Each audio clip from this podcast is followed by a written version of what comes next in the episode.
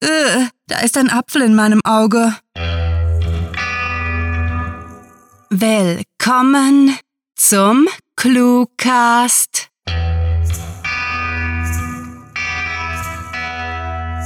Wir möchten euch herzlich zu dieser Vorlesung in Advanced Clue Theory begrüßen, dem wohl interdisziplinärsten Forschungsfeld im Curriculum, in dem ein jedes Genre der Akademie vertreten ist. Alternativ bietet die Universität das heutige Programm auch als Podcast an. Die Vorlesungen können auf iTunes, Stitcher, TuneIn sowie YouTube abonniert werden.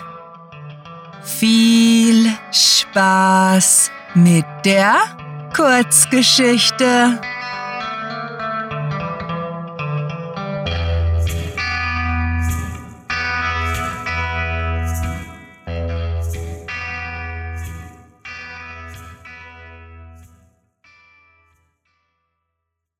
Das unbeschreibliche Blumenfahrrad.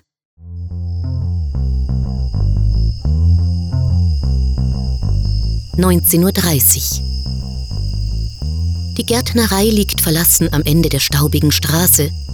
Nur das entfernte Zirpen der schläfrigen Grillen trägt das feuchtwarme Gefühl des jungen Sommerabends durch die schräg gestellten Fenster. Seine Fahrkarte aus Löschpapier löst sich auf und die Reise beginnt. 20.11 Uhr. Zaghaft blättert er in einem Bildband über toxische Pflanzen und bildet sich ein, sich zu langweilen, den schweren, berauschenden Blütenduft, der durch seine Blutbahnen rauscht, nicht zu bemerken. Er weiß es nicht, aber die ersten Schatten lösen sich von ihrem angestammten Platz, kriechen langsam voran und winden sich, gefangen im klebrigen Pollennebel, bis sie scheinbar plötzlich ausbrechen. Vor seiner Netzhaut flackern winzige Lichtpunkte, deren fades Grau-Weiß nach und nach einem breiten Farbspektrum weicht. Ein Schauer seltsamen, unbekannten Couleurs prasselt pulsierend nieder und rinnt am Glaskörper herunter, umschmeichelt ihn, während die stumme Melodie des Heumondes in seinen Gedanken brummt. Noch kann er den Rausch erfassen, doch scheint er ihm durch die Finger zu rinnen, wann immer er versucht, ihn zu begreifen. In seiner letzten fähigen Minute dreht er den abgegriffenen Knopf am Röhrenradio und taucht bald darauf in dessen tosende Klänge ab. 21 Uhr. Der Urwald lebt, atmet im Gleichschritt mit seinen Bewegungen und reckt sich ihm entgegen. Er glaubt still und federleicht von einer Mimose zu verharren, sie kontaktlos zu umschließen. Sein Körper zittert indessen vor Erregung. Grelle Stromfäden feuern durch seine neuronalen Bahnen, scheinbar ziellos, und kreieren eine unbekannte Welt, deren Neuartigkeit jeden bewussten Verstand überwältigen, zu Boden reißen würde. Währenddem er vor ihr kniet, schlängelt sich das zierliche Grün in einem unmöglichen Kreislauf aus sich wiederholenden Wellen, ohne jemals rückwärts zu laufen. Und als seine Fingerspitzen das Gewächs berühren, schreckt es zusammen, bereitet seine Schwingen zum Abflug vor. Die vierte Dimension verschwindet, weicht einer nie enden wollenden Form des Seins und er lauscht konzentriert, wie seine Zellen mit der Ewigkeit verwachsen. 21.47 Uhr.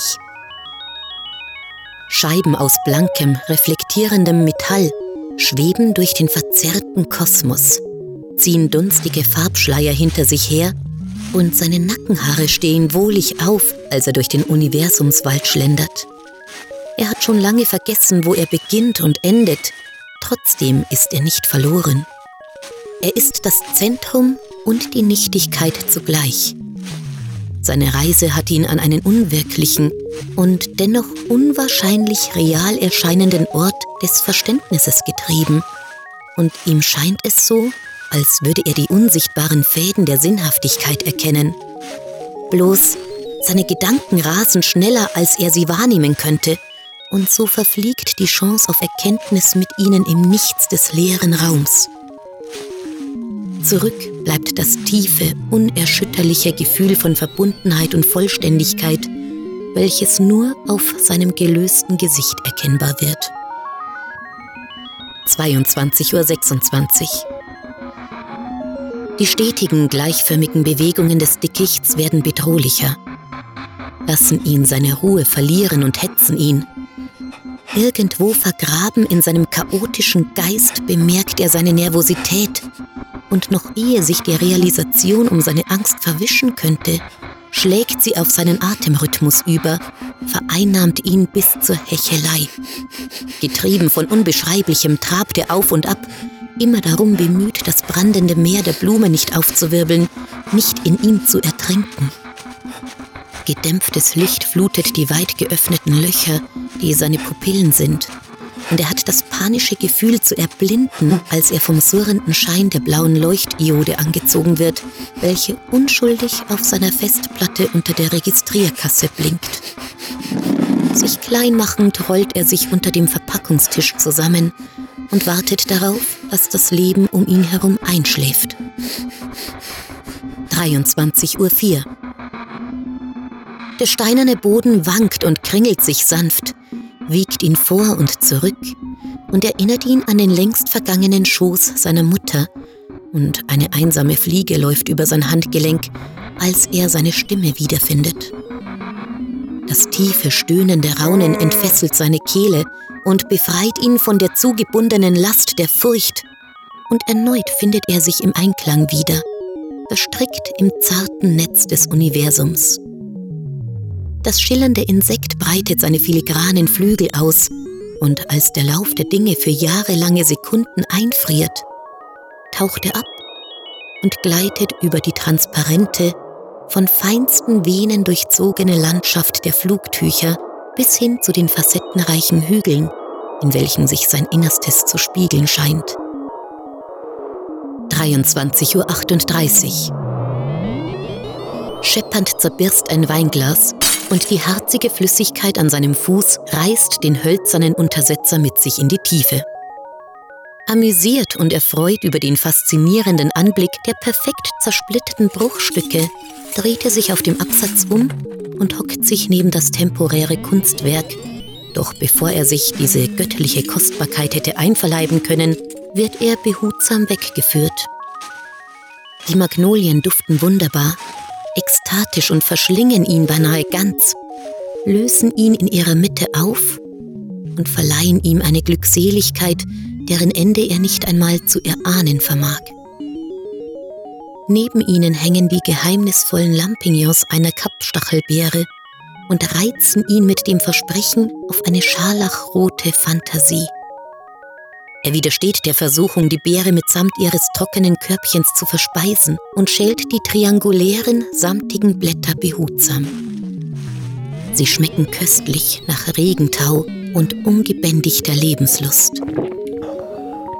1.23 Uhr. Es ist ihm eine schiere Unmöglichkeit, seine langsam abebbende Gedankenflut in Worte zu wandeln, sie zu teilen und zu verschenken also legt er den Stift still lächelnd auf die Seite und schlendert ein letztes Mal durch das kleiner werdende Unterholz des Regenwaldes. Die saftigen Blätter einer Azalee, die beinahe hart über seine Haut kratzen, wecken in ihm die Ahnung von körperlicher Abgrenzung und die Sehnsucht nach dem lauen Wind der Sommermonate. Der Drang zu laufen steigt und das betörende Glühen der Welt hinter der gläsernen Tür lockt ihn ganz so, als würde ein unsichtbarer Gefährte ihn vor der Herrlichkeit der Freiheit schützen wollen, erstarrt er, hebt das Kinn an, schließt die Augen und füllt seine Lungen mit der geballten Weisheit des Blütenduftes. Das Klingeln des Telefons verwandelt sich in ihm in eine liebliche Symphonie.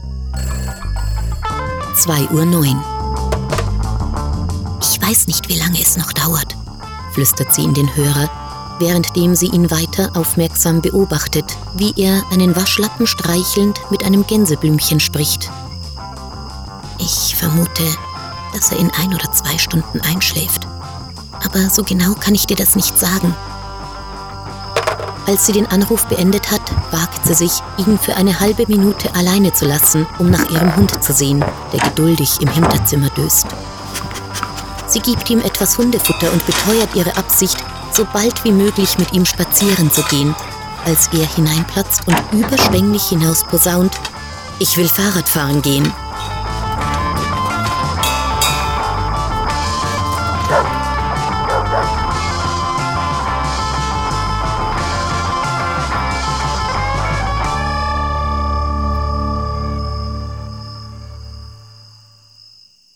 Das war das unbeschreibliche Blumenfahrrad, geschrieben von Rael. Für euch gelesen hat Birgit Arnold. Diese Kurzgeschichte spielte am vorgegebenen Setting Gärtnerei und beinhaltete die Clues Untersetzer, Bildband, Röhrenradio, Festplatte und Hundefutter. Wir hoffen, dass euch die heutige Einführung in die Advanced Clue Theory gefallen hat, möchten aber noch auf einige administrative Dinge hinweisen, ehe es Zeit für eine wohlverdiente Pause ist. Die Prüfung findet jeweils am Ende des Semesters auf cluewriting.de statt, wobei sämtliche dort vorhandenen Kurzgeschichten als Vorbereitungsstoff gelten und gelesen sowie bewertet sein müssen. Der naturwissenschaftliche Teil der Clue Theory gliedert sich in Verhaltensbiologie und Physik. Das Schreibverhalten von Wettbewerbsautoren wird erforscht und die Ergebnisse anschließend jährlich in einem Kompendium wie beispielsweise Kurz sowie Schmerzlos veröffentlicht. Die Audiophysik wird von unserem Wellen- und Nicht-Teilchenforscher-Team, den Sprechern, betrieben. Besucht diese Helden des Cluecast auch auf ihren Seiten und vergesst nicht, dem Echo ihrer Stimmen zu folgen. Hallo, ich bin hauptberuflich Sprecherin, weil ich es wunderbar finde, mit meiner Stimme andere Menschen zu berühren, in ihnen etwas auszulösen. Wenn ihr mehr über mich erfahren wollt, freue ich mich, wenn ihr auf meine Homepage www.sprecherin-birgit-arnold.de schaut hinterlasst einfach eine Nachricht. Ich melde mich auf jeden Fall. Zu guter Letzt sei der sozial- und geisteswissenschaftliche Inhalt unserer Clue-Forschung erwähnt. Sämtliche aktuellen Studien aus der Sozial- und Verhaltenspsychologie finden sich, zusammen mit bunten E-Cards aus dem Kunstdepartment, auf Facebook, Twitter sowie Instagram. Wir hoffen, euch auch zu den nächsten Vorlesungen jeden Montag und Donnerstag um 18 Uhr begrüßen zu dürfen. Mit fantastiliardischem Dank fürs Zuhören und den besten Wünschen. Eure Cluecaster.